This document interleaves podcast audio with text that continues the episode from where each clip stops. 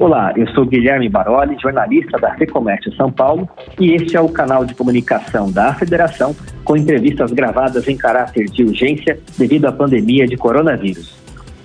Nesta segunda-feira, 23 de março, o Conselho de Economia Empresarial e Política da FEComércio se reuniu via teleconferência para discutir os efeitos da crise do coronavírus nos cenários econômicos nacional e internacional.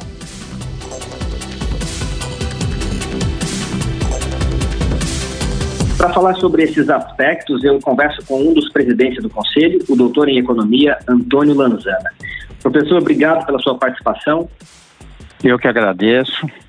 Primeiro, eu gostaria que o senhor falasse brevemente, para quem não conhece, sobre o trabalho desenvolvido pelo CEP, né, o Conselho de Economia Empresarial e Política da FEComércio. Bem, o Conselho de Economia Empresarial e Política da Federação do Comércio de São Paulo se reúne normalmente uma vez por mês, ou quando há algum caso extraordinário como o momento. Ele, ele é composto por um, um conjunto de especialistas, de conselheiros, assim, ah, destacados nas suas áreas de atuação, que visa dar suporte ao posicionamento da Federação do Comércio. Então, nós nos reunimos, discutimos conjuntura, propostas de governo, uh, sugestões de posicionamento empresarial, sempre com o objetivo de orientar os. Uh, os empresários filiados à federação e também orientar o posicionamento da Federação do Comércio. Certo. É sobre a reunião realizada hoje. Como que os senhores avaliam a situação atual numa leitura macro? Tá bom, vamos lá. Eu acho que o, há praticamente consenso entre os conselheiros no sentido de que nós estamos vivendo uma situação inusitada, nós não temos nada, é uma situação sem precedentes, não temos nada na história econômica recente que dê algum algo parecido com o que nós estamos vivendo. Uh, nós temos hoje, nitidamente, um, um conflito entre a questão da saúde e a questão da economia. O conflito que eu digo é no seguinte sentido: quanto mais profundas são as medidas necessárias de isolamento da sociedade, maiores vão ser os impactos sobre a atividade econômica as pessoas confinadas não vão ao restaurante, não vão ao barbeiro, não vão fazer compras, a não ser uh, farmácia e supermercados e alimentos, não vão encomendar um carro. Então nós temos um processo assim de um conflito entre as necessárias medidas de preservação da saúde e a atividade econômica. O que nós estamos prevendo no curto prazo, próximas semanas, próximo mês, é um agravamento do quadro recessivo que inevitavelmente vai se implementar sobre o país. Nós vamos assistir uma recessão nesse segundo trimestre da economia, sem nenhuma dúvida.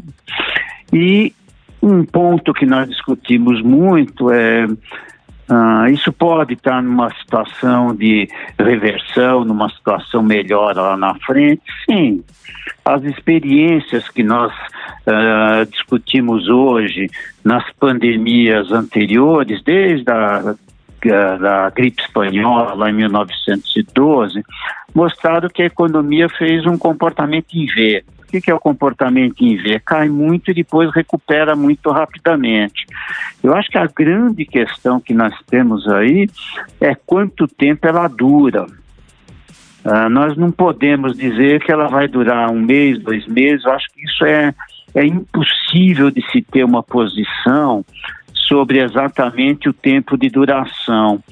Por isso que nós estamos assistindo aqui previsões de PIB, não vai PIB não vai crescer, vai dar zero, outros falam em 4, a GV no Rio falou em 4,4 de queda, outras pessoas estão falando em 6.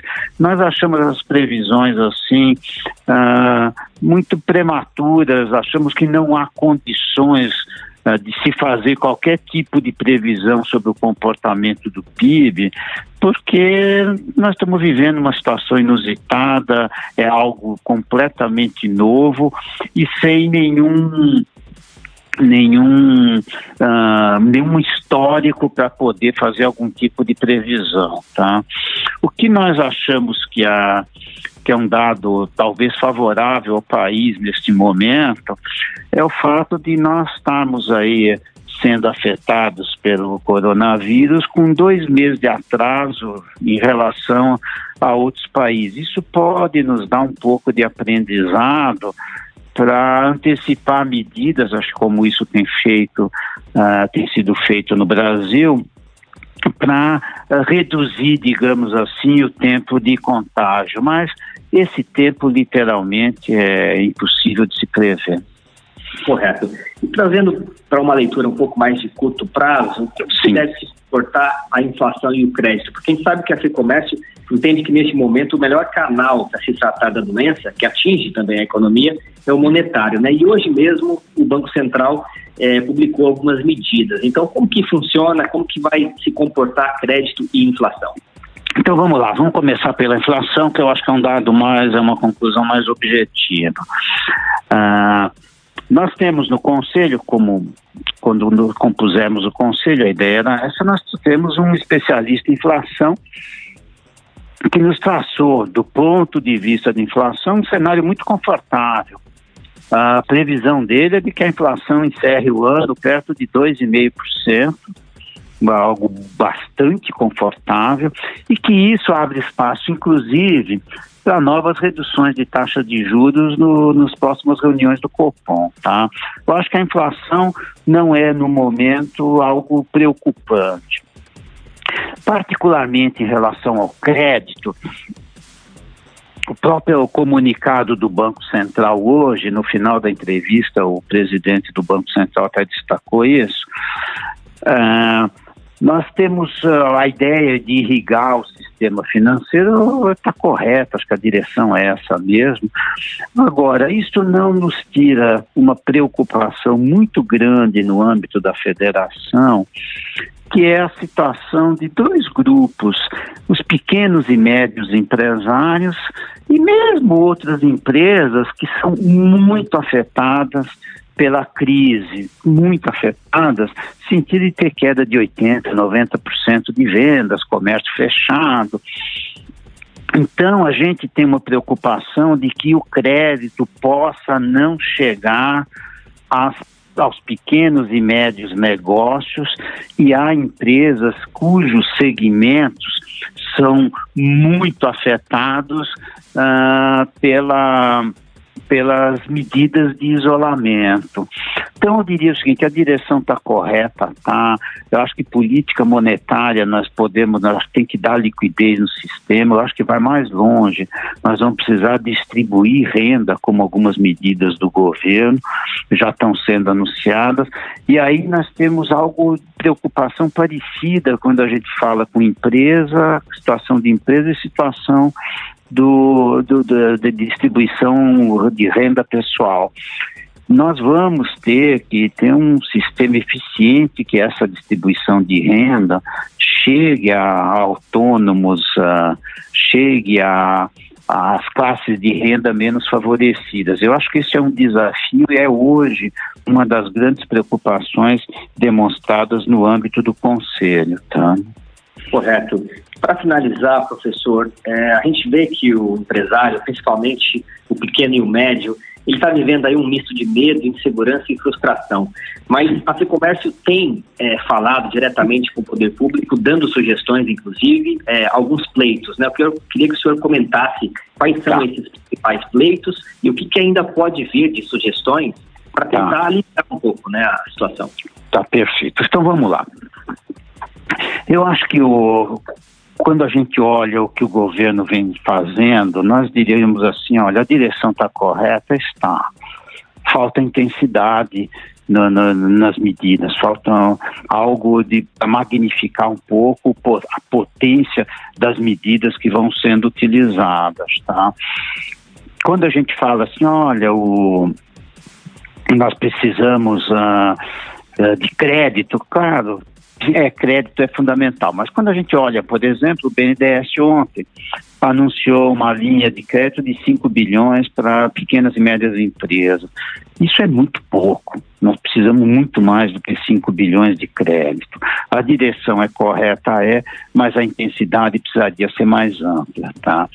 O segundo ponto que eu acho que é importante também o, quando a gente fala em postergação de, de, de impostos, achamos positivo uh, postergar fundo de garantia, postergar o simples, mas eu acho que essas medidas têm que ser um pouquinho mais amplas, acho que elas têm que ser uh, mais uh, fortes, eu acho que tinha que atingir um número maior de, de impostos federais. Isso teria que caminhar também no sentido dos impostos estaduais e também no ISS municipal. O segmento mais afetado que nós temos hoje é segmento de, de serviços. Serviços têm um peso muito grande de ISS. Então, eu acho que nós, a direção das medidas estão sendo corretas e o, mas eu acho que a intensidade precisa ser maior. Outro ponto também que se levantou no, no Conselho é uma preocupação do setor público em não criar estrangulamentos na logística de distribuição. Isso, às vezes, a gente olha algumas medidas restritivas que precisam ser analisadas com algum cuidado, porque é fundamental manter a logística de distribuição adequada no momento de crise aí como essa, tá? E um ponto que a gente levantou também, um conselheiro levantou, que me pareceu uma questão muito importante, eu acho que é momento aí, não é governo, é todo mundo, é empresários, trabalhadores, é momento de solidariedade, tá? Eu acho que aqui é um, a, a, a, crise exige nesse momento uma solidariedade entre capital, trabalho, governo e todos. Tá certo, obrigado, professor, pela participação. A gente deve voltar a falar mais vezes por aqui durante esse período. Muito obrigado pelo tempo. Eu que agradeço, fico à disposição de vocês. Obrigado. Eu converso agora com o economista e consultor da Secomércio, André Saconato, que vai nos ajudar a entender qual será o tamanho da queda que devemos experimentar na economia. Saconato, a gente está vendo aí as revisões para o PIB, né? Já temos uma prévia noção do que devemos enfrentar é muito possível uma recessão. Qual é a sua leitura sobre os pacotes de estímulo para tentar diminuir o impacto? A gente tem as medidas do Banco Central, a medida provisória e também a injeção de 55 bilhões de reais na economia pelo BNDES. Isso aí é suficiente? É, Guilherme, eu acho que suficiente, suficiente ainda não é. O próprio governo tem a ideia disso, tanto nos três níveis, né, o federal, estadual e municipal, eles têm ideia que ainda não é suficiente. Vão ter novas medidas que vão ser lançadas ainda essa semana. A Caixa Econômica Federal vai muito na linha dessas medidas do BNDES também, de fornecer capital de giro para o empresário, principalmente o pequeno, médio e microempresário. Então, eu acho que são dois pontos para eu responder essa questão. A primeira é, é, é, estão indo no caminho certo? Eu te diria que sim. É suficiente? Eu te diria que ainda não. Eu acho que é necessário que o governo coloque mais dinheiro, porque qual que é o grande problema que nós temos que enfrentar agora? E a FEComércio São Paulo está muito imbuída nesse objetivo é fazer com que principalmente as pequenas, médias e microempresas não sucumbam a esse período de quarentena, né? Ou seja, que elas não quebrem, que elas consigam se manter abertas. Como que pode fazer isso? Fazendo com que ela consiga passar esse momento conseguindo arcar com seus custos fixos. Que são os custos fixos? São os custos que elas têm, independente da operação da empresa, independente da operação do negócio. E aí a gente fala que são aluguéis, é, conta de luz, conta de água, salários, essas coisas. Então, como que se pode resolver isso? Fornecendo para essas empresas recursos para que elas possam passar esses dois, três, quatro meses até voltar uma recuperação mais consistente, que elas possam passar esse momento sem quebrar. Então, eu acho que nesse sentido é muito mais útil para a empresa um empréstimo de capital de giro do que aquela política fiscal clássica do governo de gastar mais, de, de, de é, atentar contra a, o teto de gastos. Então, na realidade, o governo está indo na direção certa. O que nós precisamos agora é que ele potencialize essas medidas em termos de recursos utilizados. Esse valor de 55 bilhões, então, é insuficiente. Tem aí uma indicação de possível aumento desse valor? Temos sim, temos sim.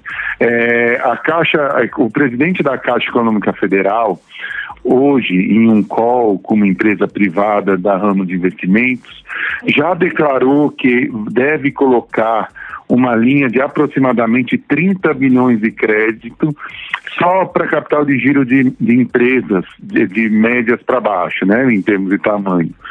Ele também vai colocar um valor muito grande para compra de carteira de banco médio. Para que que é isso? Para que você dê liquidez no mercado, né? Para que os bancos fiquem saudáveis, consigam emprestar, consigam ter dinheiro para que esse dinheiro chegue até a empresa, né?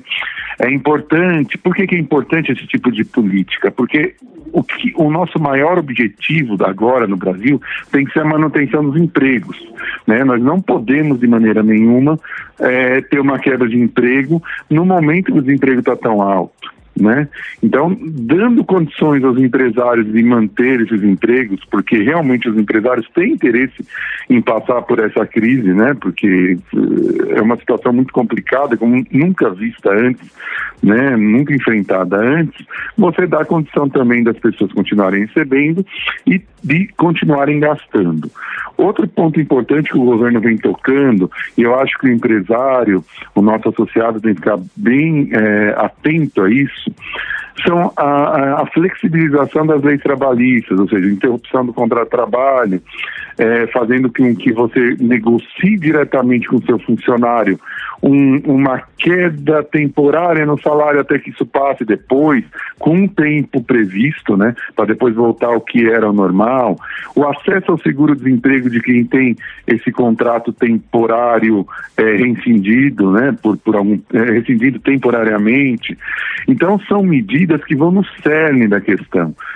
É importante também notar que o governo não pode cair na armadilha fácil de fazer política fiscal é, expansionista, acabando com, com, com o ganho que nós tivemos com o teto de gasto, com a responsabilidade fiscal, porque quando sair da crise daqui três a quatro, três a quatro meses, o que vai valer para começar a crescer de novo é a confiabilidade que o Brasil tem em termos de ser um país sério, em termos de gastos e que o governo seja plenamente confiável. Então a gente não pode abrir mão também de uma coisa de longo prazo para tentar consertar uma de curto prazo. Ok. Para finalizar, o Estado brasileiro ele tem fôlego para dar todo esse socorro, Saconato? Então, eu acho que assim, se a gente for no caminho certo dessas medidas que são para você fazer empréstimos para os empresários, isso não é um gasto fiscal que não tem sem fundo, né? Porque depois isso vai voltar em algum momento.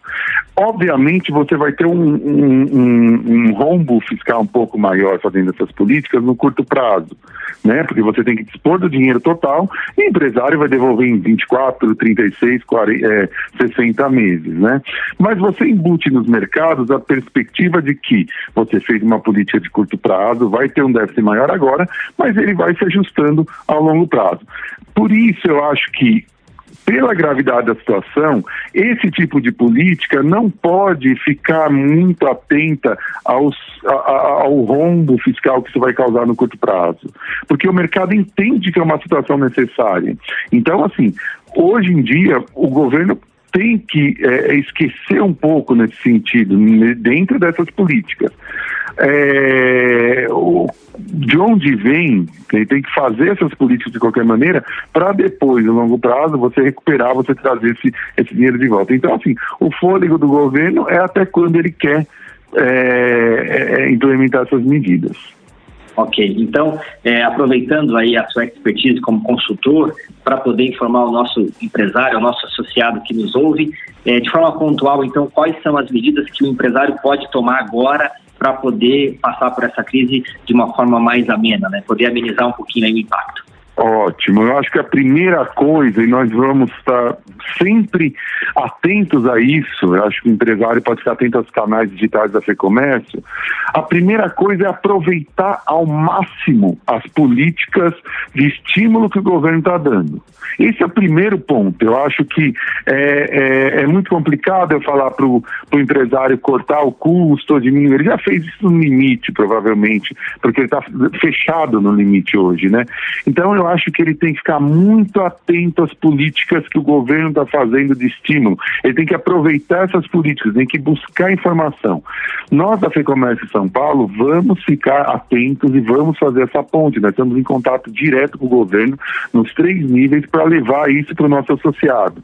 Então eu acho que é interessante agora ele ficar muito atento a, e tentar buscar essas políticas. E de outro lado são aquelas dicas que a gente já mais é, comuns, né? Quer dizer, evitar qualquer tipo de gasto desnecessário agora, tentar fazer com que, tentar suavizar esse momento com as, com as economias que ele já tem, porque está contratada uma recuperação no segundo semestre. E se ele conseguir chegar até lá, ele consegue depois voltar à normalidade. Ok, obrigado, Saconato. Assim que tivermos mais novidades, a gente volta a conversar por aqui. Tá ótimo, estarei à disposição sempre e estamos à disposição dos, dos nossos associados a qualquer momento. Eu passo a palavra agora ao Lucas Mota, editor da revista Problemas Brasileiros, uma publicação da Ficomércio.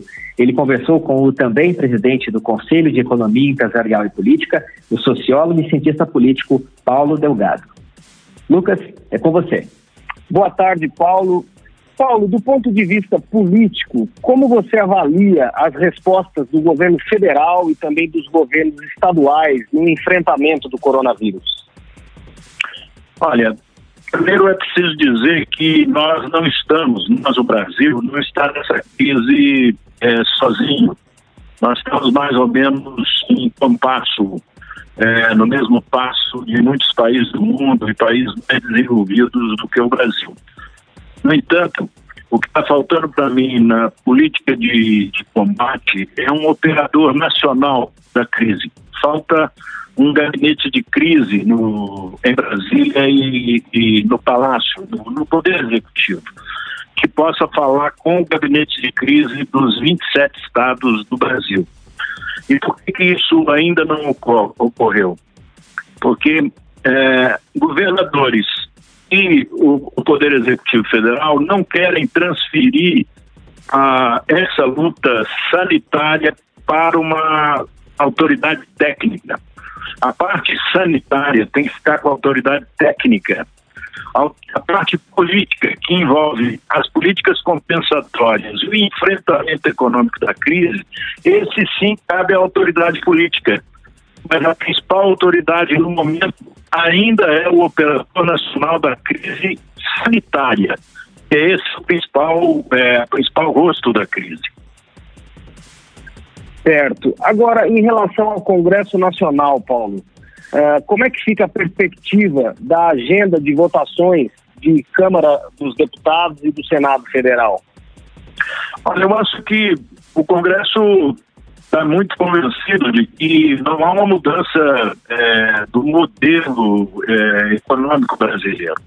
O que, que mudar é um modelo padrão que estava sendo seguido que privilegiava o ajuste fiscal e com isso o Estado não podia gastar. Agora, o que nós precisamos é salvar a população brasileira nos dois polos mais importantes, que é o empresarial e o dos trabalhadores.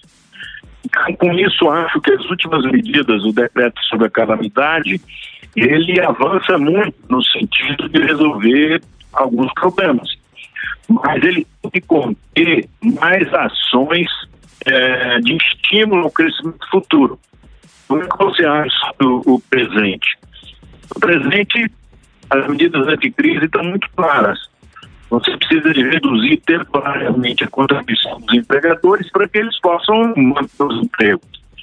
É preciso suspender o recolhimento de alguns impostos e é preciso especialmente que você tenha é, algum, você tenha ah, os compromissos é, fiscais e tributários das empresas possam ser suspensos e possam ser um, um dos aspectos um dos aspectos do que nós estamos defendendo, a FEComércio e o Conselho de Economia e Política da FEComércio, é de que todas as empresas que sejam, sejam instadas, que foram levadas a parar para ajudar o país a combater o coronavírus, essas empresas não podem ter prejuízo, porque na verdade elas participam do mutirão sanitário brasileiro.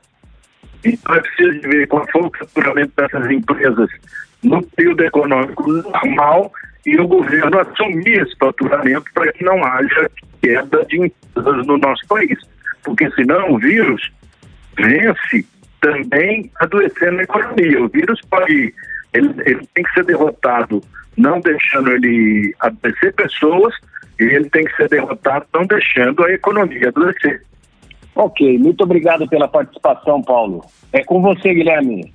Obrigado, Lucas. Conversamos então neste podcast com os presidentes do Conselho de Economia Empresarial e Política da FEComércio São Paulo, Antônio Lanzana e Paulo Delgado. Participou também o consultor da FEComércio, André Saconato. A você que nos ouve, eu faço um convite. Na próxima quinta-feira, dia 26, às 14 horas, faremos uma transmissão ao vivo pelo YouTube da FEComércio São Paulo para tirar dúvidas sobre a medida provisória trabalhista contra a crise do coronavírus, publicada neste último domingo.